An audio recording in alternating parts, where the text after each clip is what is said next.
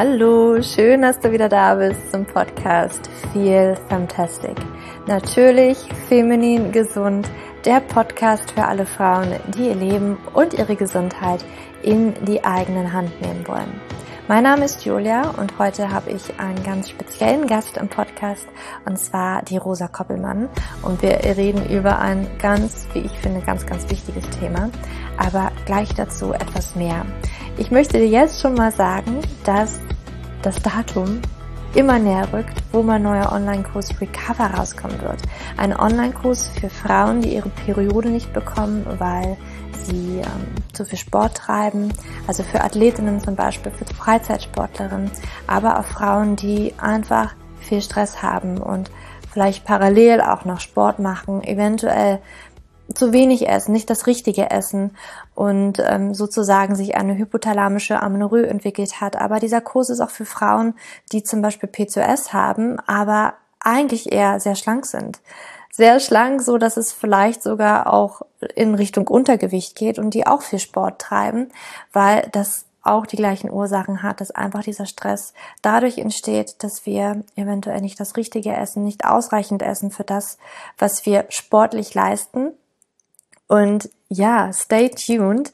Dieser Online-Kurs wird jetzt im September online gehen. Natürlich wirst du auch hier im Podcast und auch Newsletter oder Social Media davon erfahren. Also wenn du mir folgst oder dich in meinem Newsletter eingetragen hast, du kannst dich übrigens auch auf die Warteliste eintragen für diesen Online-Kurs. Ähm, das verlinke ich dir alles in den Show Notes. Jetzt aber, ja, möchte ich mich ganz auf den Podcast konzentrieren. Und wie schon gesagt, ist heute Rosa Koppelmann im. Podcast. Und mit Rosa spreche ich über das Thema Fehlgeburten oder wie du vielleicht auch im Podcast später hören wirst, ist vielleicht das Wort stille Geburten ein schöneres Wort und vielleicht auch ein treffenderes Wort. Und ich finde, das ist ein unglaublich wichtiges Thema, ein Thema, über das wir viel zu wenig reden und ein Thema, über das wir viel mehr reden sollten, weil es so viele Frauen betrifft. Aber wir wissen es nicht. Wir wissen nicht, dass vielleicht die Freundin das durchgemacht hat, vielleicht auch in der eigenen Familie da Vorfahren waren, die das durchgemacht haben oder Cousinen das durchgemacht haben. Wir reden einfach nicht drüber. Und selbst wenn du das vielleicht noch nicht erlebt hast, aber gerade wenn du es schon erlebt hast, dass du ein Kind verloren hast, relativ früh in der Schwangerschaft oder auch später in der Schwangerschaft, hör dir unbedingt diese Podcast-Folge an, denn du bekommst hier Rituale und einfach Tipps, wie du damit umgehen kannst, wie du das für dich, ja, wie du dich verabschieden kannst, wie du einfach, ich jetzt nicht, das klingt so plump, aber besser damit klarkommen kannst.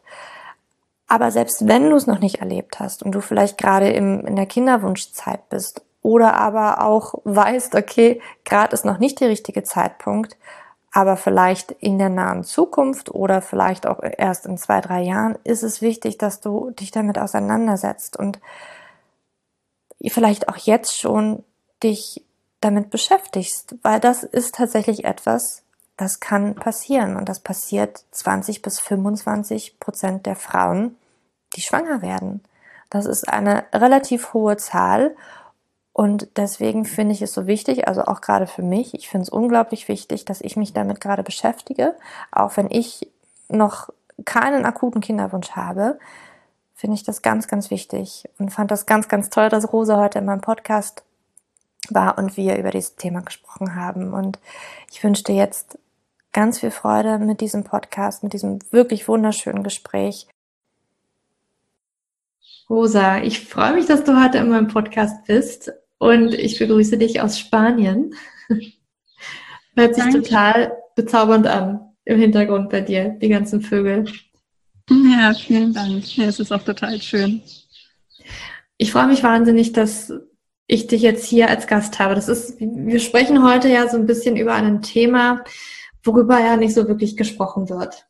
Und ich habe mir schon oft überlegt, ich würde dieses Thema gerne thematisieren das Thema Fehlgeburten, das Thema da wieder in die Weiblichkeit zurückkommen, was, was macht Frau? Wie kann man, wie kann ich mich selber durch diesen Prozess auch dadurch bringen, ja, tragen und habe mir das immer sehr gewünscht und habe mich auch gefragt, wen hole ich mir da in den Podcast? Und dann hast du mich tatsächlich angeschrieben, weil ich persönlich, ich kann darüber nicht sprechen, weil ich habe diese Erfahrung noch nicht gemacht. Ähm, und vielleicht hoffentlich muss ich sie auch nicht machen. So ist es nicht, aber ich finde es immer schön, wenn man darüber sprechen kann, weil man natürlich das, das gibt ja auch nochmal ganz vielen was, ne? weil ich kann jetzt so platonisch drüber sprechen, aber ich habe diese Erfahrung nicht gemacht und weiß es nicht, wie sich das anfühlt, wenn andere Frauen da durchgehen. Und deswegen finde ich es ganz toll, ähm, mit dir darüber zu sprechen, weil du auch ein Buch darüber geschrieben hast. Und erstmal danke, dass du ein Buch darüber geschrieben hast.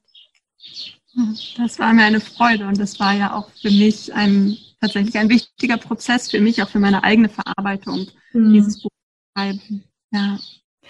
Magst du uns vielleicht mal mitnehmen in, in deinen Prozess, beziehungsweise warum hast du dieses Buch geschrieben? Ähm, ich habe gesehen, du bist da auch online präsent, du, du machst viel mit bewusstem Leben, nachhaltigem Leben, ähm, aber wie kam es dann dazu, dass du tatsächlich dieses Buch geschrieben hast? Was hat dich dazu bewegt? Ja, gerne.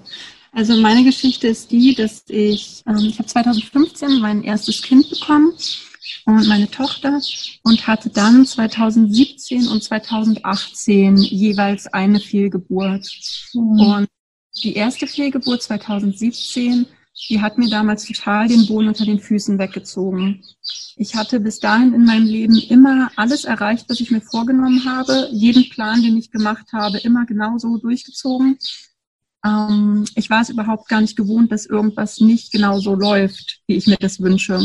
Mhm. Und auch Schwangerschaft war so, wir sind, wir haben gedacht, ach, jetzt wäre mal ein guter Zeitpunkt für ein Kind und einen Monat später war ich schwanger und wir haben eine wunderbare Tochter bekommen. Und dann plötzlich eben 2017 ähm, ist diese Fehlgeburt passiert und hat eben ja das, das ganze Lebensfundament auf einmal völlig ins, ins Wanken gebracht. Und mein Mann und ich, wir haben ganz schön lange daran geknabbert und ähm, ja, vor allem dieses Grundvertrauen, was ich immer so hatte, ist dadurch wahnsinnig ins Wanken gekommen. Dieses Vertrauen, dass ich, dass mein Körper immer das Beste irgendwie für mich macht, immer weiß, was, was ich möchte, immer das macht, was ich möchte. Dieses Vertrauen, dass ich alles genau so immer erschaffen kann und erreichen kann, wie ich mir das wünsche. Diese ganzen ähm, Themen, die sind mir da eben sehr viel durch den Kopf gegangen und dieses Vertrauen ist ja ins Wanken gekommen.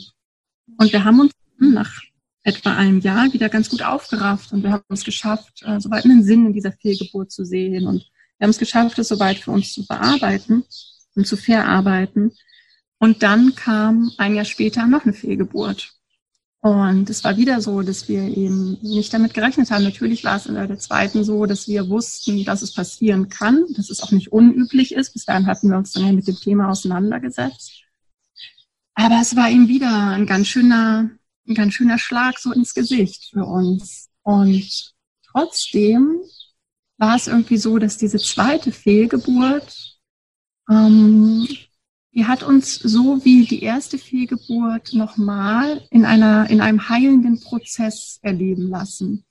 Es war wie, als wenn diese zweite Fehlgeburt wir nochmal all das, was wir uns bei der ersten Fehlgeburt gewünscht hätten, aber nicht hatten, nochmal erleben durften und haben die Geburt selbst als ganz wunderschöne Hausgeburt bei uns zu Hause erlebt, zusammen mit meiner Hebamme.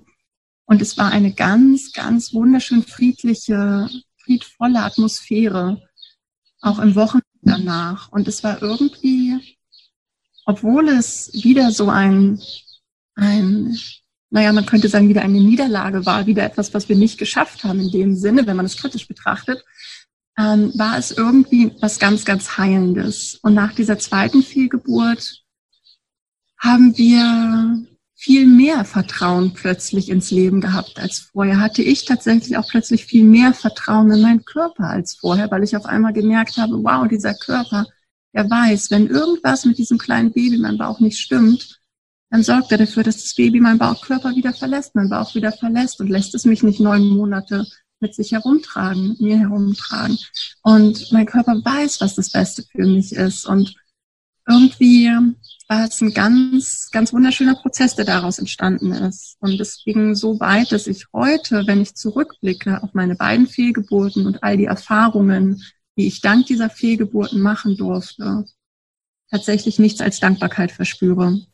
weil es so viel über mich selbst, über das Leben, über das Universum, über meine Partnerschaft, über alles gelehrt hat und ich da einfach nur ganz, ganz, ganz, ganz dankbar und glücklich für bin. Und das klingt im ersten Moment wahrscheinlich erstmal völlig merkwürdig, aber es ist tatsächlich das, was ich mir für alle Frauen auf der ganzen Welt wünsche. Es ist mein Wunsch, dass alle Frauen auf der Welt nach einer Fehlgeburt gestärkt zurück ins Leben gehen und nicht geschwächt daraus hervorgehen. Und ich bin auch überzeugt davon, dass es möglich ist, wenn man dieses Thema eben einfach entsprechend kommuniziert und, und damit entsprechend umgeht. Wow, ich finde deine Geschichte total, ja, das ist das richtige Wort, stark, bewundernswert und unglaublich inspirierend, ähm, was du erzählst, deine Worte. Ähm, ich kann das ein Stück weit nachvollziehen mit dieser Dankbarkeit oder dass man tatsächlich in einen Prozess reingehen kann. Ne? Dass man, ich glaube, so von außen ist es immer so, also ich, ich meine, ich habe auch Personen verloren, aber halt kein, kein Kind, ne? auch in Form einer Fehlgeburt. Aber auch da weiß ich, man macht einen Prozess durch und auch da kann man ähm, eine Art ja, Dankbarkeit empfinden. Natürlich ne, ist es, wenn man eine geliebte Person verliert, äh, immer noch blöd, dass diese Person einfach von, von uns gehen musste. Aber wenn man auch daraus erkennen kann, was man tatsächlich daraus vielleicht auch für einen Gewinn gemacht hat, ja, wie man als Person vielleicht auch sich entwickelt hat, sich daraus Stärken entwickelt haben und alles, was daraus auch entstehen konnte. Und ja, das, das kann manchmal echt wirklich wundervoll sein, was im Endeffekt da rauskommt, weil wir manchmal gar nicht wissen, ne, wenn wir in diesem Prozess sind, wozu war das jetzt gut. Ne? Und das kann man vielleicht ja. manchmal nicht sehen. Und ich, ich weiß, dass es extrem vielen Frauen so geht. Und ich habe es auch in deinem Buch gelesen. Hast du gerade so diese Prozentzahlen, wovon man ausgeht, wie viele Frauen das tatsächlich betrifft oder wie häufig das vorkommen kann? Weil wir oft ja denken, ich bin alleine damit. Mhm.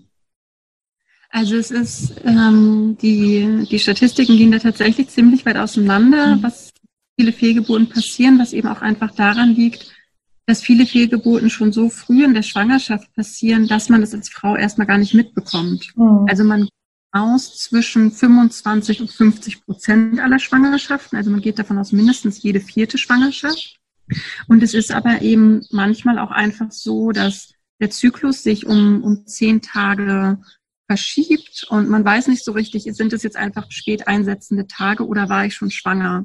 Mhm. Da sind gibt es dann einfach keine Statistiken für, aber man geht eben davon aus, mindestens jede vierte Schwangerschaft und 60 bis 80 Prozent der Fälle, da sind es genetische Ursachen, ähm, die für die Fehlgeburt verantwortlich sind, die man tatsächlich auch gar nicht und niemals ähm, nachvollziehen kann, woher die jetzt kommen oder was, was da die Ursache tatsächlich war sind einfach zwei Chromosomen, die irgendwie miteinander das nicht nett hatten und sich dann einfach nicht weiterentwickelt haben. Also das Baby sich nicht weiterentwickelt hat.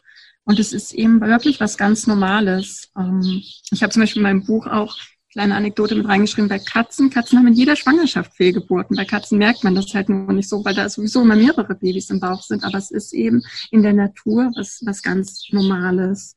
Und mir aber trotzdem auch, weil du bist jetzt auch gerade ähm, gesagt hast, mit dem Verlust von Menschen, äh, die einem viel bedeuten, was mir eben trotzdem wichtig ist, da deutlich zu machen, ist, dass obwohl es was total Normales ist und obwohl es eben auch was sein kann, was irgendwann ähm, einen mit ganz viel Dankbarkeit und, und Liebe erfüllt, ist trotzdem immer in dem Moment des Verlustes was ganz Trauriges ist. Mhm das auch nicht kleingeredet werden sollte und dass man das auch einer Frau oder auch einer Familie und dem Partner nicht absprechen sollte und auch nicht als, als Nichtigkeit einfach abtun sollte. Weil in dem Moment ist immer erstmal ein schmerzhafter Verlust und es ist, es ist auch wichtig, diesen anzuerkennen und, und den auch ernst nehmen zu dürfen und auch mit seiner Trauer ernst genommen zu werden. Genau. Das ist jetzt schon wieder ein anderes Thema, aber das wollte ich ja, sehr schön. Ähm, in welchen Wochen hast du denn deine Kinder verloren? Bei mir war es so, die erste Fehlgeburt ist eigentlich eine ganz spannende Geschichte, weil ich war in der zwölften Woche das erste Mal beim Frauenarzt und dachte bis dahin auch die ganze Zeit, dass ich ganz normal schwanger bin. Ich hatte in der fünften Woche, glaube ich, einen Test gemacht, der war positiv und habe dann gedacht, ach, dann reicht's ja, wenn ich in der zwölften Woche dann zum Frauenarzt gehe, weil in der zwölften Woche macht man eben immer so den großen Ultraschall. Mhm eben in der ersten, in der zwölften Woche dann hin zu meiner Frauenärztin und dann hat sie mir gesagt, ähm, das Embryo hat die Größe einer sechsten Woche. Das heißt, es war bis dahin bereits sechs Wochen, wahrscheinlich sechs Wochen, mhm. äh, in meinem Bauch. Und dann hat sie mir eben auch gleich gesagt, puh, wenn das jetzt schon sechs Wochen dann nicht raus will aus dem Bauch, dann ähm, gehst du jetzt mal sofort ins Krankenhaus und lässt dich ausschaben.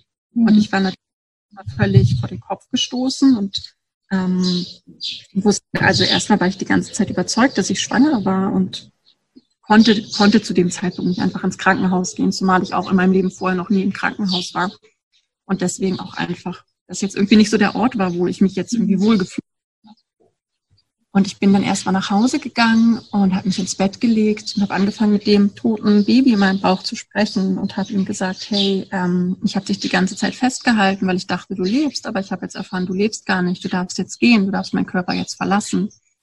Und eine Stunde später habe ich angefangen zu bluten und zwölf Stunden später hatte ich die, die kleine Geburt, die stille Geburt bei mir zu Hause mhm. ähm, gestanden und hatte eben das Baby nicht mehr im Bauch.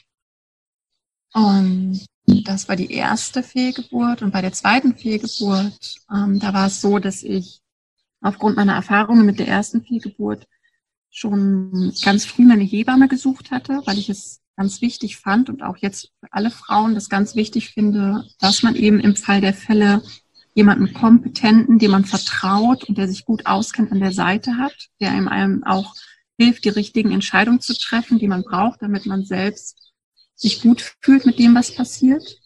Und genau, da hatte ich eben die Hebamme. Und da habe ich in der elften Woche dann abends Wehen bekommen, habe meine Hebamme direkt angerufen.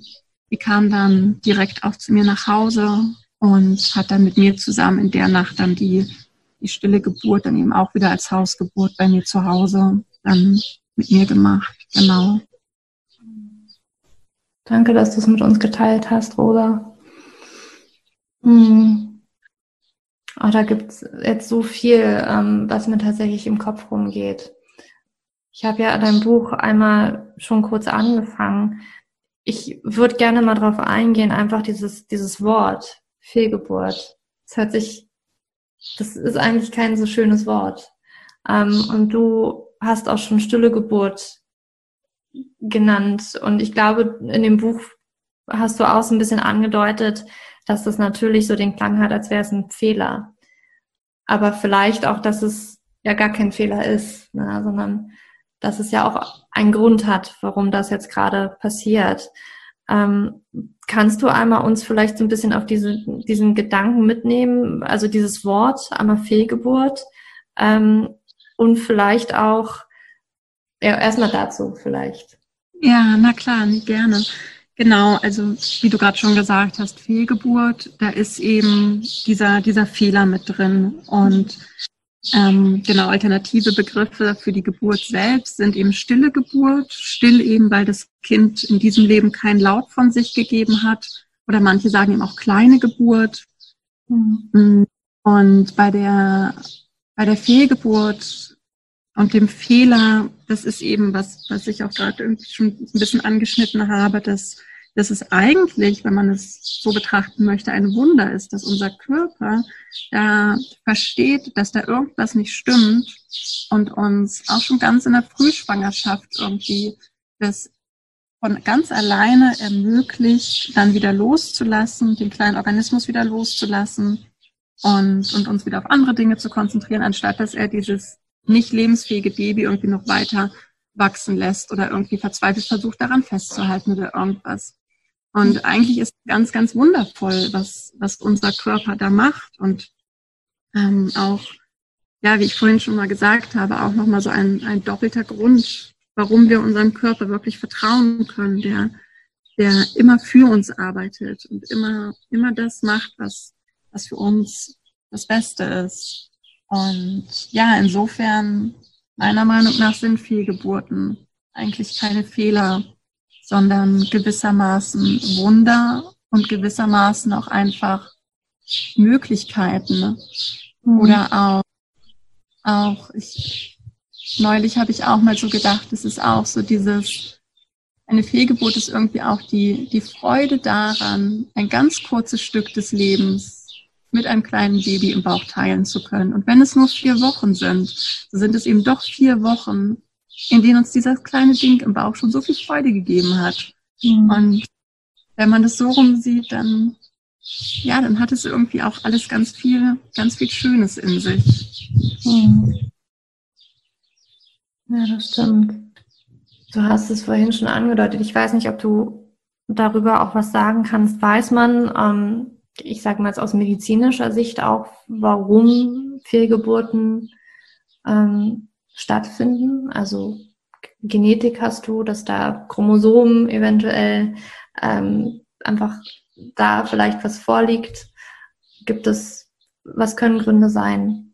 Also genau, man sagt eben 60 bis 80 Prozent sind genetischen Ursprungs und dann sind eben ähm, 20 bis 40 Prozent können alle möglichen anderen äh, Gründe haben. Mhm. Da gibt es Blutgerinnungsstörungen, da gibt es, wenn man Diabetes hat. Ähm, natürlich sind, wenn man jetzt irgendwie wahnsinnig viel Drogen oder Alkohol konsumiert, kann sowas auch passieren. Wobei es aber auch immer wieder so ist, dass es eben auch Frauen gibt, die Drogen und Alkohol konsumieren und trotzdem gesunde Kinder bekommen. Und das ist auch immer so, dass es Frauen gibt, die haben Diabetes und bekommen trotzdem gesunde Kinder.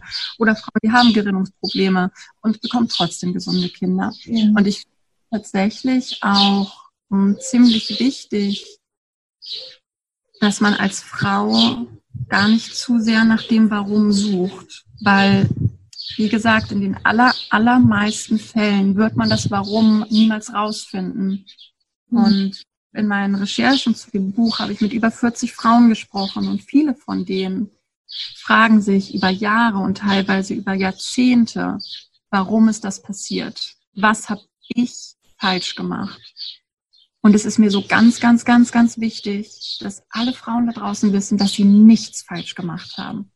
Und selbst wenn sie eine schwere Kiste hochgehoben haben und selbst wenn sie in der Frühschwangerschaft mal ein Bier getrunken haben, es ist natürlich was anderes. Ich rede jetzt hier nicht von exzessivem Missbrauch des eigenen Körpers oder so. Ich meine jetzt alles so im, im normalen Rahmen, im normalsterblichen Rahmen irgendwie.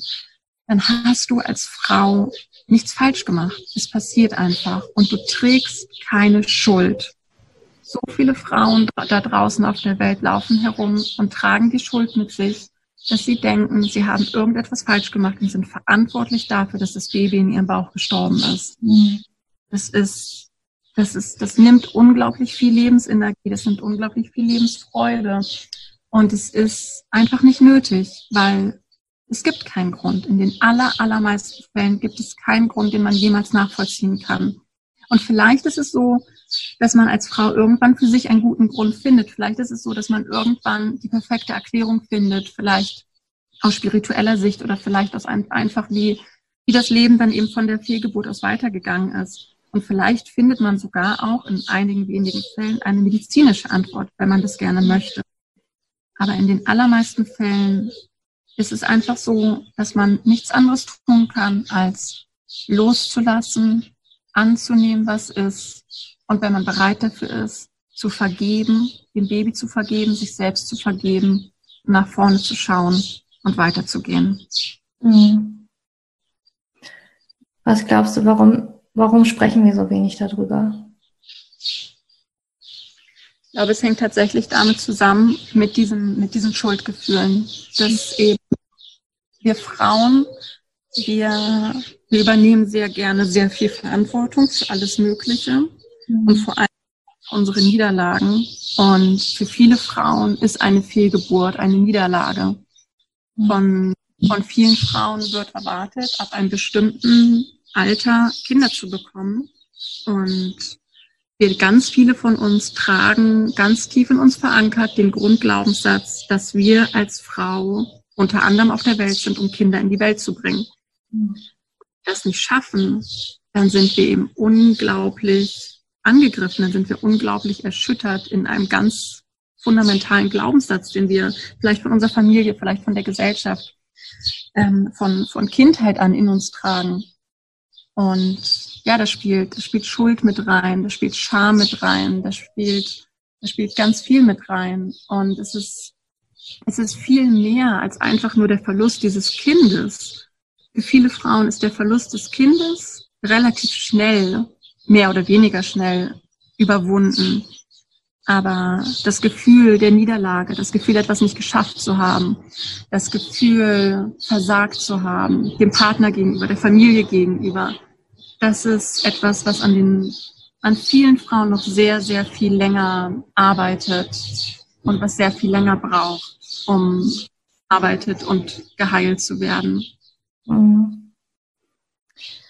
Ich habe mir auch mal überlegt, also mich versucht da rein zu versetzen und habe dann auch immer wieder an das gedacht, ähm, dass uns Frauen ja auch irgendwo ist es eingetrichtert, dass man ja erst ab der zwölften Woche allen anderen davon erzählt, ähm, weil natürlich vor der zwölften Woche am meisten Fehlgeburten stattfinden. Und ich habe mir, ich, ich habe tatsächlich mir so überlegt, was, was würde ich tun? Würde ich das geheim halten? Weil ich glaube, das trägt auch dazu bei, dass wir dazu darüber gar nicht so sprechen. Genau, das habe ich tatsächlich genauso in meinem Buch auch geschrieben, weil es ist ja niemand oder die wenigsten, die dann ähm, nach der zwölften Woche sagen, ach ja, übrigens, ich war schwanger. Mhm. Das genau, wenn man, wenn man von vornherein einfach auch offener mit, mit dem Thema umgehen könnte und würde, und eben einfach schon von Anfang an ganz, ganz offen eben erzählt, hey, ich bin schwanger, dann hätte das gleich mehrere Vorteile. Zum einen ist es so, dass die ersten zwölf Wochen für viele Frauen die alleranstrengendsten in einer Schwangerschaft mhm. Weil in der Zeit haben ganz viele Frauen mit heftigster Übelkeit zu kämpfen, sind unglaublich müde. Es verändert sich emotional auch unglaublich viel, weil man auf einmal denkt, oh Gott, ich werde jetzt Mutter, was verändert das in meinem Leben? Und es passiert so viel in dieser Zeit. Und mhm. ausgerechnet in dieser Zeit mit niemandem darüber zu sprechen und das alles mit sich alleine auszumachen oder vielleicht noch mit dem Partner oder der besten Freundin, das ist auch schon einfach so wahnsinnig anstrengend, das vor den Arbeitskollegen zu verbergen, das immer das aufrecht zu erhalten, dass alles so ist wie immer. Mhm. Das kann man sich eigentlich auch alles sparen, wenn man, wenn man einen offenen, Umgang damit hätte und einfach sagt, hey, ich habe gerade erfahren, dass ich schwanger bin, ich bin total fertig, ich brauche jetzt erstmal zwei Tage arbeitsfrei und Pause und Ruhe und muss hier nicht und so weiter. Das ist, ja, das wäre schön. Und es würde dann auch vielleicht dazu führen, dass auch noch mehr Frauen sich bereits in der Frühschwangerschaft auch eine Hebamme suchen würden und dadurch dann eben auch, was ich vorhin auch schon mal meinte, auch einfach schon schon eine, eine Rückenstärkung hätten, einfach jemanden an der Seite hätten, der auch in dieser schwierigen Zeit für einen da ist und dann eben im Fall einer Fehlgeburt auch für einen da ist. Das machen eben die meisten auch erst viel später, weil sie eben denken, na ja, ach, ich warte eben erstmal, bis die zwölfte Woche um ist. Und mhm. ja, das würde einiges leichter machen, wenn man da einen anderen Umgang mit hätte, ja. Ja, das ist wie so eine, wie so eine Regel. man sagt es ab der zwölften Woche. Das ist, ja. ja. Wird das, wird das auch von den Ärzten so kommuniziert eigentlich? Oder ist das einfach nur so eine gesellschaftliche, es hat irgendwann mal angefangen und so macht man es jetzt? Man sollte das halt vor der zwölften Woche nicht sagen. Ich weiß gar nicht genau, ob das von den Ärzten auch so kommuniziert wird. Ich überlege jetzt gerade mal, wie es bei mir war. Es ist, ich glaube, es wird auf jeden Fall bei den Ärzten häufig gesagt, dann komm mal nach der zwölften Woche wieder, also zum nächsten Termin. Man dann so einen Termin zur Schwangerschaftsbestätigung zwischen der sechsten und der achten Woche meistens. In der Zeit bekommt man dann ja meistens dann spätestens mit, dass man schwanger ist. Dann macht man sich den Frauenarzttermin und guckt, ob da tatsächlich ein Embryo ist. Und dann, genau, dann heißt es dann eben meistens, kommt dann nach der zwölften Woche nochmal wieder. Aber ob das jetzt sonst so von denen kommuniziert wird, würde ich gar nicht, kann ich gar nicht so sagen. Ja. Ich habe eher das Gefühl, das ist so eine Gesell es ist wirklich so eine gesellschaftliche Regel. Also das kennt, glaube ich, jede Frau. Ich meine, ähm, ich, ich habe es ja auch schon damals schon gewusst, so, ach ja, ab der zwölften Woche erzählt man das erst. Das erste mhm. muss erst noch rum sein. Ähm, ja. Was ich ganz schön, also ich, ich glaube auch, also ich, ohne dass ich mich jetzt so großartig damit beschäftigt habe, ich weiß auch nicht, ob du in deinem Buch darüber schreibst, aber ich könnte mir vorstellen, dass in Urvölkern vielleicht auch ganz anders damit umgegangen wird. Aber ich gar keine Ahnung. Ich weiß nicht, ob du dazu irgendwie was weißt. Habe ich mich tatsächlich auch noch gar nicht mit beschäftigt, aber das wäre mal spannend, ja, da mal ja. reinzugucken.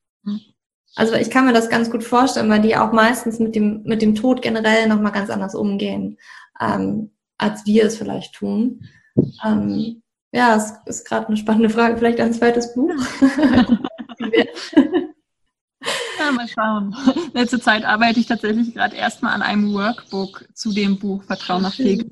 Ja. Ich, ähm, nochmal so ein, so ein Drei-Wochen-Programm, um wieder in die eigene Kraft zu kommen. Ähm, genau. Aber vielleicht danach dann. Ja. ja, spannend mit dem Workbook.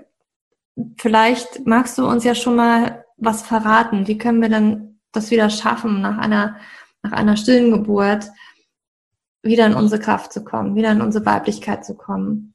Weil wir doch ja. oft das Gefühl haben, mit mir stimmt was nicht bin ich als Frau nicht genug? Reicht, also was stimmt mit mir nicht? Wie, wie komme ich da zurück? Ja, also das Erste und Wichtigste ist immer erstmal anzunehmen und zu erkennen und sich bewusst zu machen, was gerade ist. Und das ist schon was, wo, wo viele Schwierigkeiten mit haben, wirklich hinzugucken, nicht in die Verdrängung zu gehen, nicht in die Ablenkung zu gehen, sondern zu gucken, was ist da gerade passiert, was macht das mit mir, was verändert das in mir, welche Emotion löst es aus und dann eben auch in die Partnerschaft auch zu gucken, was verändert das da, was, was löst in, in meinem Partner aus und einfach erstmal wirklich zu schauen, wie, wie geht es mir, wo stehe ich jetzt gerade und, und was hat sich verändert. Und ähm, wenn man das geschafft hat, dann hat man tatsächlich schon ganz viel geschafft. Und danach ist der nächste Schritt meiner Meinung nach das bewusste Abschied nehmen. Weil dadurch, dass wir ein bewusstes Abschied nehmen, am besten in Form eines Abschiedsrituals machen, haben wir wie einen Meilenstein markiert, ab dem wir wieder nach vorne gucken können. Solange wir noch nicht bereit sind, bewusst Abschied zu nehmen, können wir auch nicht wieder ganz nach vorne gehen. Wir müssen das eben erstmal wirklich uns erlauben, über diesen Schritt des Abschieds hinauszugehen. Und in meinem Buch habe ich auch verschiedene Ideen für Abschiedsrituale in dem Kapitel über Abschiedsrituale geschrieben. Ähm, und ab dem Punkt, wo man bereit war, bewusst Abschied zu nehmen, ab dem Punkt geht es dann darum, sich selbst wieder aufzufüllen, sage ich mal, mit, mit positive Energie, mit Liebe. Und das kann man in Form von ganz äh, unterschiedlicher Art und Weise machen. In meinem Buch, ähm, der ganze zweite Teil des Buches dreht sich um verschiedene Tools. Da stelle ich die Arbeit vor mit positiven Affirmationen, mit Mantras, mit Meditation, aber auch sowas wie, äh, wie es uns heilen kann, wenn wir uns wieder mehr mit der Natur, mit Mutter Natur verbinden. Mm, und in meinem, in meinem Workbook, da gehe ich dann ganz konkret durch die verschiedenen Schritte. Also der, der erste Schritt eben des sich erstmal selbst Sehens, mhm. der ersten Woche. Und dann kommt eben der zweite Schritt des ähm, sich selbst Heilens. Und in dem Workbook geht es dann auch ganz viel um Glaubenssatzarbeit, weil viele unserer Emotionen ja eben an bestimmte Glaubenssätze gebunden sind. Wie zum Beispiel, ich bin nur dann eine wertvolle Frau, wenn ich ein Kind auf die Welt bringe. Und solange dieser Glaubenssatz eben in uns sitzt, können wir, können wir uns nicht als wertvolle Frau betrachten, solange wir kein Kind haben. Und da geht es dann in dem Workbook ganz konkret darum, die Glaubenssätze zu finden, aufzulösen und dann sich selbst eben mit neuen positiven Glaubenssätzen wieder aufzufüllen, so dass man eben ganz unabhängig von irgendwas sagen kann, ich bin eine wertvolle Frau, genauso wie ich bin. Ich kann in mich und meine Wirklichkeit vertrauen, egal wie die äußeren Umstände sind. Und ja, das ist in meinem Buch eben nicht ganz so konkret dann wie im Workbook. In meinem Buch sind es eben wirklich eher verschiedene Tools, die ich vorstelle, äh, wo man sich dann auch selbst einfach mal so reinfühlen kann, was ist für mich das, das Richtige. Vielen hilft zum Beispiel auch einfach zu schreiben, äh, Morgenseiten zu schreiben, jeden Morgen nach dem Aufwachen einfach so drei DIN A4 Seiten die eigenen Gedanken runterzukritzeln. Und oft findet man auch schon ganz viel auch über die eigenen Glaubenssätze, wenn man sich dann später das Geschriebene nochmal anguckt. Aber da sind wir ganz unterschiedlich. Ich habe auch ein Interview geführt zum Beispiel mit einer ähm, Stimm- und Gesangsexpertin, die dann eben mir erklärt hat, wie eben Stimme und Gesang auch ganz viel Einfluss auf, auf unser Unterbewusstsein, auf unsere Psyche hat, was mir im Vorfeld gar nicht so klar war. Aber eben Menschen, die eben eher über das, über das Hören und über die eigene Stimme auch sich selbst wahrnehmen, können eben damit ganz viel machen. Dann gibt's auch Interview mit einer Aromatherapie-Expertin, die mir eben erklärt, inwiefern auch Düfte einen wahnsinnigen Einfluss auf unsere Psyche und unser Wohlbefinden haben. Und da finde ich es eben auch ganz wichtig, wie übrigens in allen Sachen, dass man als Frau ganz genau guckt, was, was ist das, was für mich das Richtige ist. Auch wenn man eine Fehlgeburt hat als Frau, finde ich es ganz wichtig zu schauen, was ist für mich als Frau das Richtige? Ist es für mich das Richtige, eine Hausgeburt zu haben? Ist es für mich das Richtige, erstmal gar nichts zu machen und abzuwarten? Ist es für mich das Richtige, ins Krankenhaus zu gehen und mich ausschaben zu lassen? Und dann eben auch genauso später möchte ich jetzt niemandem sagen, dass Meditation der einzige Weg ist, um wieder voll ins Vertrauen zu finden, weil für manche Leute ist es das eben einfach nicht und für andere aber total. Und da ist es mir eben auch einfach wichtig, verschiedene, verschiedene Tools und Möglichkeiten zur Seite zu geben, in die Hand zu geben, mit denen man dann eben arbeiten kann als Frau. Hm. Du hast am Anfang deines Buches angedeutet, dass es in der Schulmedizin ähm, Prozesse gibt, wie man da jetzt mit umgeht, also wie man da jetzt fortschreitet, um ähm, diese stille Geburt, um das wieder herauszubekommen. Du hast es auch gerade schon gesagt, Ausschaben mhm. und so weiter. Du hast aber auch angedeutet, aber ich habe soweit noch nicht gelesen, dass es ja auch andere Möglichkeiten gibt, die du, glaube ich, auch gerade schon angedeutet hast. Und dass wir, also viele Frauen das überhaupt nicht wissen. Was sind denn da überhaupt meine Möglichkeiten? Ähm, weil vielleicht der Arzt mir nur ein oder zwei vorgestellt hat. Ähm, ja. Genau, es ist eben tatsächlich ähm, leider immer noch die gängige Praxis und so habe ich das eben auch damals erlebt, dass man zum Frauenarzt oder zur Frauenärztin eben geht und dann in der Regel dann irgendwann der Satz kommt, ich finde leider keinen Herzschlag. Und dann ist der nächste Schritt, die Überweisung ins Krankenhaus in die Hand zu drücken und die Frau ins Krankenhaus zu schicken für die Ausschabung. Mhm. Und ich, ähm, als ich das erste Mal schwanger war mit meiner, meiner Tochter, die jetzt fünf ist, da war ich auch ungefähr in der achten Woche bei meinem damaligen Frauenarzt und er hat mir auch gesagt, er findet keinen Herzschlag. Und dann hat er mir die Überweisung in die Hand gedrückt, ins Krankenhaus zu gehen zur Ausschabung und hat gesagt, er ist selbst noch am gleichen Nachmittag da. Wir könnten das am gleichen Nachmittag noch machen. Das war ein Donnerstag. Und mein, mein Mann und ich, wir waren völlig, völlig verunsichert, völlig vom Kopf gestoßen, haben halt gesagt, ey, wir, wir wollen mindestens noch mal das Wochenende abwarten. Und er meinte, kein Problem, dann machen wir den Termin am Montag. Und dann sind wir nach Hause und waren waren erstmal total unglücklich, haben dann aber auch, sind sofort in die Ablenkung gegangen, haben dann ganz viel Besuch bekommen und haben uns gar nicht weiter, haben uns deswegen damals auch gar nicht so viel mit dem Thema beschäftigt, weil als wir dann am Montag wieder hin sind, hat er den Herzschlag gefunden. Und neun Monate später kam dann eben meine gesunde Tochter zur Welt. Wow, das und es ist, es ist total krass. Und es wow. ist auch eben was, was oft so passiert. Es ist leider was, was in der achten Woche keinen Herzschlag, ins Krankenhaus, lass dich ausschaben.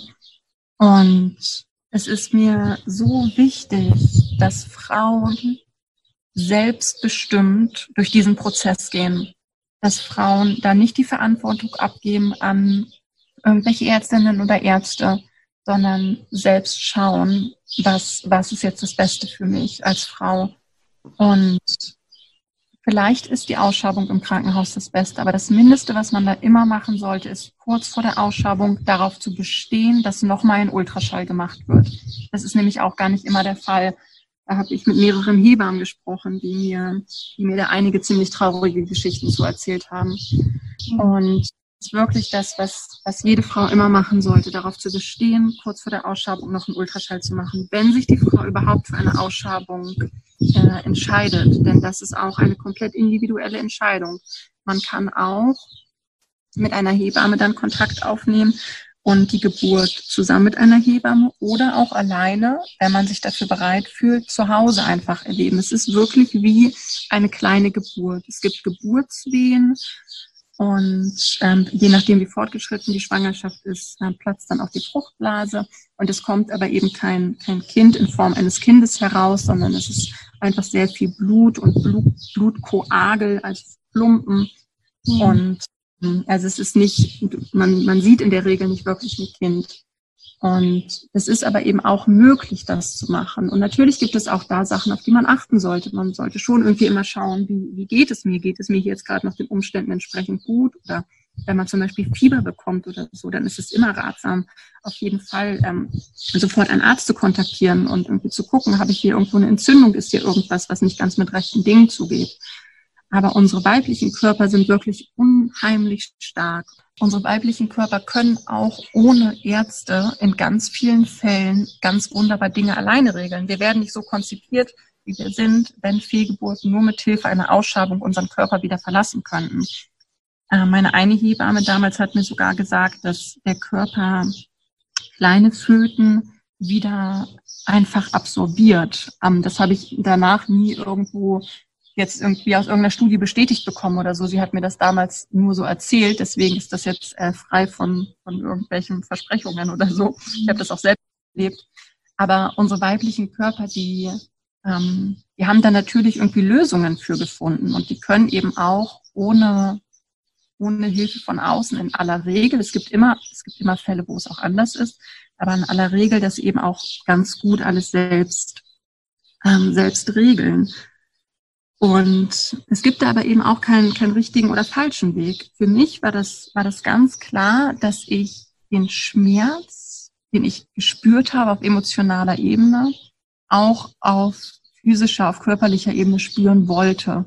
Ich wollte die Geburten erleben, um durch diesen Schmerz des Abschiednehmens zu gehen. Das war für mich ein ganz wichtiger Prozess in dieser Erfahrung. Mhm. Und war es für mich ganz wichtig, diese Geburten bewusst bei mir zu Hause zu erleben. Und für andere Frauen mag das aber ganz anders sein und das ist auch völlig in Ordnung. Ich finde es eben nur total wichtig, dass man sich die Frage überhaupt stellt. Wie möchte ich diese Geburt erleben? Wie möchte ich später darauf zurückgucken? Weil wenn man verantwortungsbewusst und selbstbestimmt mit der Situation umgeht, kann man das ganze Leben lang ganz anders darauf zurückblicken. Ich habe mit vielen Frauen gesprochen, die mir gesagt haben, sie haben das Gefühl, ihnen wurde etwas weggenommen, weil sie eben die Diagnose Missed Abortion, so heißt es dann beim Frauenarzt, bekommen haben, dann ins Krankenhaus gegangen sind und dann ausgeschabt wurden. Und zurück blieb das Gefühl, die Ärzte, die Schwestern im Krankenhaus haben mir etwas, haben mir etwas weggenommen. In der Regel wird es ähm, wird, werden die Blutkloagel, das, was eben dann vom Baby im Bauch da rausgeholt wurde, dann auch einfach weggeworfen. Und das ist natürlich total traurig. Und es ist schon ein ganz, ganz großer Schritt des gesamten Prozesses, wenn man von Anfang an selbstbestimmt durch diese Entscheidung hindurchgeht, um dann eben am Ende, wenn man Jahre später darauf zurückblickt, zu sagen, ja, ich habe eine traurige Erfahrung gemacht aber ich habe in dem Moment so gehandelt, wie es für mich das Beste war und dazu kann ich auch stehen. Hm.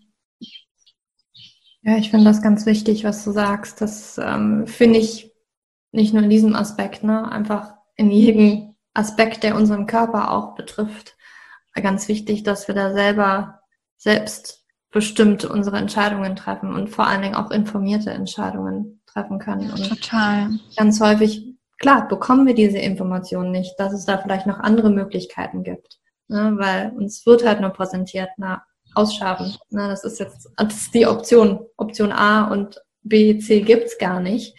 Ähm, und ich muss auch ehrlich gesagt, ich habe ich hab nicht so häufig Gänsehaut, aber als du mir erzählt hast und einfach diese Vorstellung, äh, weil ne, du hast erzählt, deine erste Tochter in der achten Woche, ähm, und hättest du nicht gewartet, ne, dann einfach diese Vorstellung, dass da so schnell gehandelt wird und eventuell eine falsche Entscheidung getroffen wird.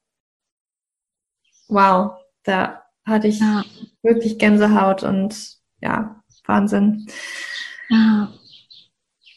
Ich wollte nur noch mal sagen, es ist ja wirklich in so vielen Lebensbereichen. Du, du beschäftigst dich ja viel mit den Themen rund um Frauen. Du hast da ja bestimmt auch viele andere Beispiele. Aber wenn es dann halt in die Schwangerschaft hineingeht oder generell um das äh, Thema Kindeswunsch und so. Es ist in so vielen Bereichen, dass man ganz, dass man einfach ganz vielleicht auch gerne, weil das manchmal einfach ist, die Verantwortung abgibt. Aber es ist gerade in die ganzen Bereiche, die unseren eigenen Körper betreffen, so wichtig, dass man die Verantwortung bei sich behält. Ja, ja. das stimmt. Würdest du sagen, das interessiert natürlich ähm, immer ganz viele Frauen. Ich, ich habe auch ähm, in meiner Community viele Frauen, die vielleicht schon mehrere Fehlgeburten haben oder hinter sich haben und eventuell Probleme haben, auch wieder schwanger zu werden oder vielleicht auch Angst vor einer weiteren Fehlgeburt haben. Inwiefern würdest du sagen, was, was hat dir geholfen? Weil du bist danach, nach den zwei Fehlgeburten, nochmal schwanger geworden, nicht wahr? Du hast noch. Genau. Ich habe dann 2019 ähm, noch einen Sohn bekommen, der jetzt vor einem Monat eins geworden ist. Das für mich das Wichtigste war wirklich äh, die Betreuung der Hebamme. Mhm. Dadurch einfach so jemanden, die Hebamme ist gewissermaßen ja wie, ach, ich, vielleicht wie eine Ersatzmutter oder so kann man sagen, einfach so, ja, so voll für einen da ist und der, der genau weiß, wie man sich fühlt, weil die Hebamme in der Regel eben schon ganz, ganz viele Frauen durch diesen Prozess begleitet hat. Und es tut neben allem, was man sonst machen kann, neben allem, was, was äh, wie Meditation, Affirmation, persönliche Weiterentwicklung, neben all diesen anderen Sachen, die natürlich auch ihre berechtigte Rolle haben, ist eine Hebamme einfach eine solch unglaubliche Stütze, bei der man weiß, diese Frau versteht mich, diese Frau weiß, wie ich mich fühle und diese Frau ist im Zweifelsfall einfach da und ich kann mich darauf verlassen, dass sie da ist. Und das hat mir sowohl in der Schwangerschaft, in der ich dann wieder eine Fehlgeburt hatte, als auch in der Schwangerschaft danach, hat mir so, so viel Kraft gegeben. Und es war tatsächlich auch in der Schwangerschaft dann, wo ich dann meinen Sohn bekommen habe, so, dass die ersten zwölf Wochen da ist meine Hebamme jede Woche zu mir gekommen. Und einfach nur, um die Hand auf meinen Bauch zu legen, einfach nur, um zu fühlen mit mir zusammen, dass da im Bauch ein kleines Lebewesen ist. Einfach nur, um, um da zu sein und um mich zu sehen. Und das ist eben in, sowohl bei einer Fehlgeburt als auch bei einer Folgeschwangerschaft, in der man vielleicht Angst hat, als auch, auch generell immer wieder dieses Thema gesehen zu werden als Frau, sich nicht das Gefühl zu haben, irgendwie man ist, man ist jetzt irgendwie blöd, weil man Angst hat oder, weil es ist ja völlig in Ordnung, Angst zu haben. Es ist ja gar nicht, dass es darum geht, dass wir jetzt alle nie wieder Angst haben sollen. Wir dürfen ja auch Angst haben. Angst hat ja auch ihre Berechtigung zu, zu einem bestimmten Teil. Und aber einfach gesehen zu werden mit all den Gefühlen, die man hat und sich dafür nicht irgendwie blöd vorzukommen oder ähm, zu denken, man ist jetzt irgendwie peinlich oder so, weil man sich so und so fühlt. Mhm. Das halt, da kann die Hebamme halt einfach ganz viel von, ähm, von auffangen, viel von übernehmen. Mhm. Äh, aber für manche vielleicht auch eine ganz andere Person sein. Hm, vielleicht kann es eben auch, auch die, die Mutter oder die beste Freundin oder der Partner sein. Aber ich habe die Erfahrung gemacht, dass das, das nochmal jemand ganz externes, mhm. dass das nochmal ein anderes, eine andere Beziehung ist und dass man sich dem auch vielleicht mal ganz anders öffnen kann, weil man eben keine Verlustängste hat oder, oder andere Dinge, die bei Beziehungen, die schon länger bestehen, vielleicht eher da sind, wo man eher noch irgendwie denkt, ich, ähm, ich will jetzt dem gegenüber nicht irgendwie blöd dastehen oder so. Mhm. Ähm, ja, das das hat mir wahnsinnig geholfen. Neben der anderen Tools, die ich auch, auch in meinem Leben alle anwende. Hm. Also ich habe die Erfahrung gemacht, dass es halt auch viele Frauen, vor allen Dingen in meiner Community gibt, die halt sagen, ich hatte eine Fehlgeburt und danach ist meine Periode unregelmäßig oder ich werde nicht nochmal schwanger. Und das ist für mich ganz, ganz häufig dieses Zeichen, dass das einfach nicht verarbeitet worden ist, dass da wie eine Blockade ist. Und wir, wir unterschätzen das ganz häufig, dass tatsächlich solche Emotionen und Glaubenssätze, die wir haben, ja, und die wir irgend, die uns blockieren, die diesen ganzen weiblichen Prozess blockieren können, dass, dass das auch wieder für uns möglich ist. Ähm, das sehe ich ganz, ganz häufig, dass da einfach nicht diese Verarbeitung, nicht in die in diesen Prozess gegangen worden ist, ähm, dieser Abschied, dieses, ne, was du alles beschrieben hast. Und ja. ich glaube, da kann dein Buch wirklich ein ganz, ganz tolles Tool sein, ähm, was jeder Frau da sehr stark helfen kann, dabei durch diesen Prozess zu gehen und auch ihren eigenen Prozess auch zu finden und das nicht unter den Teppich zu kehren, weil und weil man sich eventuell nicht traut oder eingesteht, dass man diese Gefühle auch haben darf, weil es ist ja vielleicht, es ist ja vielleicht vor der zwölften Woche passiert und es, naja, hätte man ja mit rechnen müssen oder so, ja. Das hat ja, ne, aber das ist nicht so. Ja. Ist nicht so. Und das einfach zulassen zu dürfen und einfach sich bewusst zu sein, dass genau dieses Unverarbeitete, diese Emotionen auch dazu führen können, dass wir halt, dass unser Körper dann sagt, okay, du bist gerade noch nicht bereit dafür. Ja. Gerade ist da ist etwas, was diesen Fluss stört. Ja, ja, absolut. Ich habe tatsächlich auch ähm, nach der Veröffentlichung meines Buches, um da auch noch mehr genau das, was du jetzt gerade ansprichst, da auch noch mehr einfach anbieten zu können an Heilung, ähm, habe ich tatsächlich auch noch eine Ausbildung als äh, Theta-Healing praktizierend oh. gemacht, um da eben auch ganz explizit eben Frauen zu helfen, eben gerade diese blockierenden Glaubenssätze, die wir jetzt ja schon ein paar Mal angesprochen haben, eben aufzudecken und dann eben auch aufzulösen. Weil wie du gerade sagst, es ist eben, es hat dann einen Einfluss auf den, auf das ja, gesamte körperliche System. Dann kommt die Periode nicht mehr oder es gibt irgendwelche anderen Symptome und hm, ja, da ist es dann tatsächlich einfach ganz wichtig, eben auch, auch hinzugucken und, und aufzulösen und zu heilen. Ja. Ja. Gibt es dann noch etwas, was du unbedingt ähm, uns Frauen mit auf den Weg geben möchtest? Was ich noch nicht gefragt habe, wo wir noch nicht drüber gesprochen haben? Also vielleicht einfach nochmal, vielleicht kam es schon durch, aber ich will es noch einmal ganz deutlich sagen, mhm.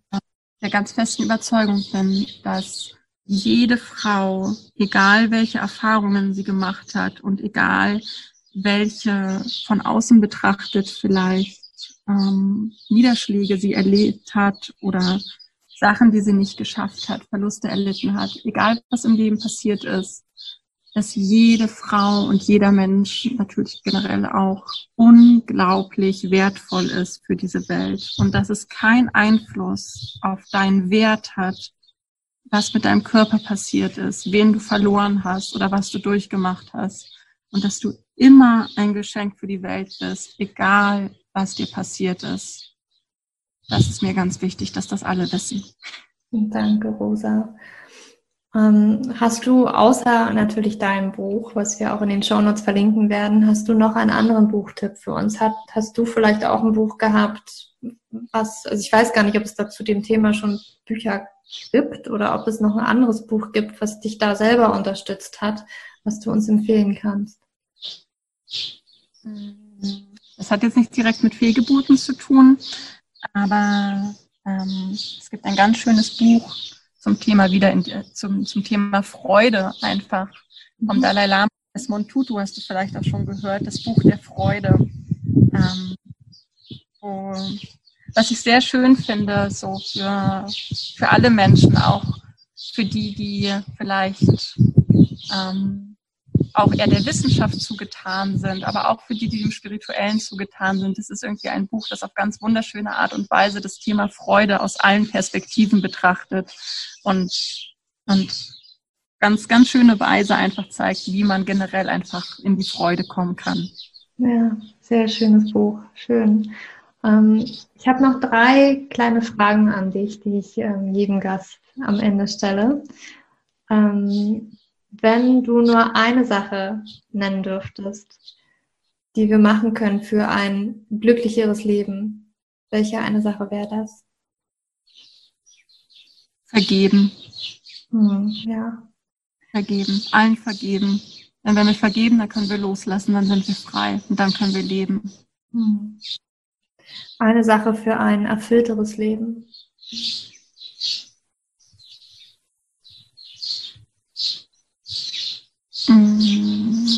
Lieben.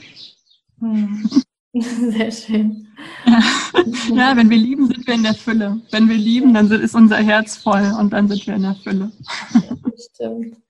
Und da der Podcast für, für alle Frauen ist, ähm, eine Sache, die wir für mehr Weiblichkeit in unserem Leben tun können.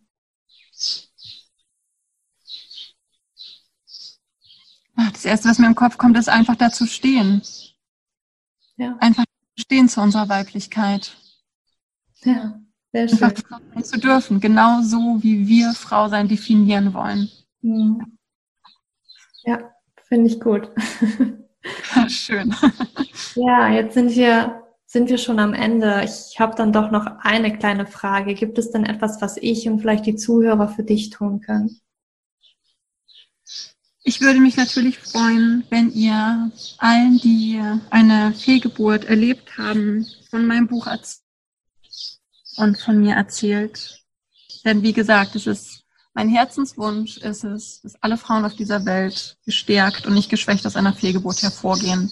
Und wenn ihr einfach davon erzählt, dass es da irgendwo auf der Welt eine Frau gibt, die das gerne umsetzen möchte, dann ist mir das schon sehr geholfen. Ja, Rosa, magst du uns vielleicht nochmal sagen, wo wir dich finden? Dein dein Buch Vertrauen nach Fehlgeburt, das finden wir sicherlich im Buchhandel. genau, das gibt's überall zu kaufen, genau. Ähm, ich habe auch eine Website, vertrauennachfehlgeburt.de, jeweils mit Bindestrich dazwischen, noch zu dem Buch dazu veröffentlicht, weil es mir auch ganz wichtig eben ist, dass auch die Frauen, die sich das Buch nicht kaufen können oder wollen, trotzdem Zugang zu zumindest den wichtigsten Infos und Erfahrungsberichten und Tools haben. Mhm. Da findet auch schon ganz viel. Und ich habe auch den Instagram-Account ähm, Vertrauen nach Fehlgeburt ähm, auch noch äh, geöffnet, wo man auch, den ich auch alleine betreue, wo man also auch, wenn man eine Nachricht schickt, auch direkt bei mir landet. Okay, sehr schön. Ich verlinke das alles in den Show Notes.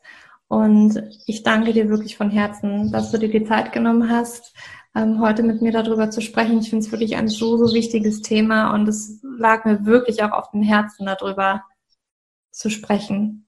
Und ich finde es ganz toll, dass ich das mit dir machen durfte. Einfach nur wow, einfach nur wow. Ich finde es ein, es ist natürlich ein schmerzliches Thema. Es ist ein Thema, wo wir noch nicht drüber gesprochen haben oder nicht viel drüber sprechen, weil so ein Tabu dahinter ist, so viel Scham auch dahinter ist, dieses Gefühl vielleicht von Versagen. Aber es ist ein Thema, über das wir reden müssen. Und ich hoffe, dass ich heute mit Rosa hier in meinem Podcast einen, ja, einen wichtigen Schritt oder einen wichtigen Anteil daran habe, dass einfach mehr darüber gesprochen wird. Und auch nochmal, um auf meinen Online-Kurs zu sprechen zu kommen, es würde im Online-Kurs auch ein ein Modul geben, was sich ganz um den Kinderwunsch tatsächlich dreht. Also es geht ja natürlich darum, dass du deine Periode wieder bekommst, aber auch dann später natürlich, weil ich weiß, dass gerade Frauen ähm, ihre Periode unbedingt wieder bekommen wollen, weil sie einen Kinderwunsch haben.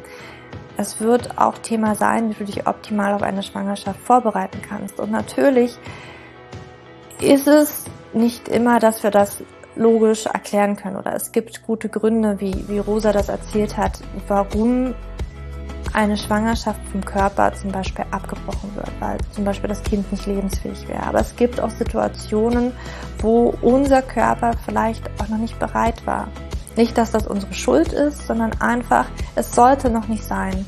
Und in dem Online-Kurs wirst du lernen, wie du deinen Körper wirklich optimal auf eine Schwangerschaft vorbereiten kannst, was, was es dafür braucht. Ähm, auch aus TCM-Sicht, das bringe ich sehr, sehr gerne rein. Und ja, das wollte ich dir nur noch mal sagen. Ich hoffe, dass dir diese Podcast-Folge gefallen hat, gut getan hat und du auch empfindest, dass es ein wichtiges, wichtiges Thema ist. Wenn ja, dann hinterlass mir gerne eine 5-Sterne-Bewertung auf iTunes und schreib mir auch gerne ähm, eine Bewertung. Ich freue mich wirklich, eure Worte zu lesen und es hilft natürlich nicht nur mir, ich finde einfach der ganzen, den ganzen Frauen in Deutschland, wenn wir uns gegenseitig unterstützen und auch diese Themen wirklich an, an jede Frau bringen, weil wir halt nicht drüber reden, weil wir das nicht lernen, weil wir es ist, es ist einfach nicht angesehen, über solche Themen zu reden. Frauengesundheit, das ist alles irgendwie runtergedrückt und weggedrückt und ja, du würdest mich, aber auch alle Frauen damit unterstützen, wenn du zum Beispiel eine 5-Sterne-Bewertung hinterlässt oder wenn du Fragen und Anregungen hast, dann schreib mir gerne eine E-Mail oder auf Social Media. Das findest du, wie gesagt, alles in den Show Notes und ja, ich wünsche dir jetzt noch einen wunderschönen Tag oder Abend, wann auch immer du diese Podcast-Folge gehört hast. Und für dich im Abend, deine Julia.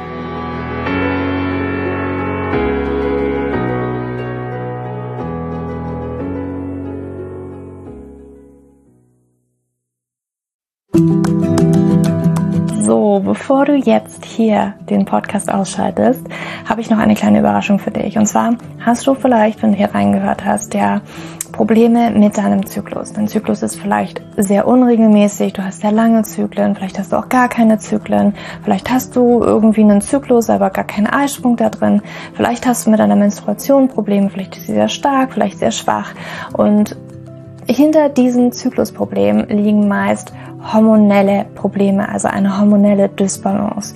Und ich habe herausgefunden, dass es meist vier Haupthormon-Dysbalancen gibt.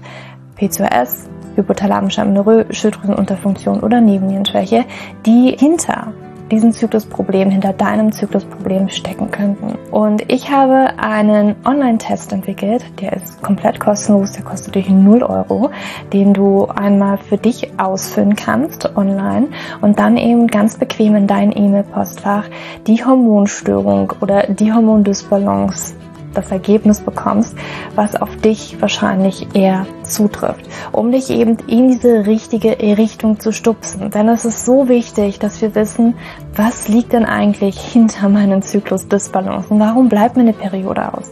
Die Ursachen können so unterschiedlich sein, aber je nachdem, was wirklich die Ursache ist, dürfen wir auch immer ein bisschen anders daran gehen. Ja, das heißt, wenn ich PCOS habe, dann äh, bringt mir nicht so viel, wenn ich hypothalamische Amenorrhoe Dinge tue, ja, oder wenn ich eine hypothalamische Amenorrhoe Dinge tue, können die Dinge, die ich bei P2S mal lese, die ich machen sollte, einfach meine Zyklusstörung, ja, oder den Zyklus einfach noch mehr in diesen nicht funktionalen Bereich drücken, ja, weil das einfach nicht die richtige Herangehensweise ist. Und deswegen habe ich diesen Zyklustest entwickelt, damit du für dich wirklich mal in die richtige Richtung gestupst wirst und da wirklich nochmal intensiver reingehen kannst und dass du endlich mal ähm, ein besseres Gefühl dafür hast, worum geht's hier eigentlich bei mir? Ja, warum, worum geht's hier eigentlich? Warum ist mein Zyklus vielleicht nicht gerade so rund? Und ja, das findest du auf meiner Website juliaschulz.net slash Zyklus-Test. Oder du gehst einfach auf die Startseite meiner Website, ähm, da einfach auf den Hormontest klicken. Und wie gesagt, der kostet dich wirklich 0 Euro. Du kriegst das Ergebnis ganz easy peasy in deinem Mailpostfach. Und das ist einfach ein gratis Angebot von mir für dich, damit du einfach ein bisschen besser in die richtige Richtung gelenkt werden kannst, weil ich weiß ganz persönlich, wie es ist, wenn man alles Mögliche versucht, aber eben nicht die richtigen Dinge und man einfach nirgendwo ankommt und landet und der Zyklus einfach nicht besser wird, sondern irgendwie gefühlt immer nur schlimmer. Deswegen schau da rein, juliaschulz.net slash Zyklus-Test und ähm, ich schreibe es dir auch nochmal in die Show Notes und ich freue mich, wenn du da einmal vorbeischaust und für dich diesen Test ja, einfach mal machst und für dich ein bisschen mehr in die richtige Richtung gestupst wirst.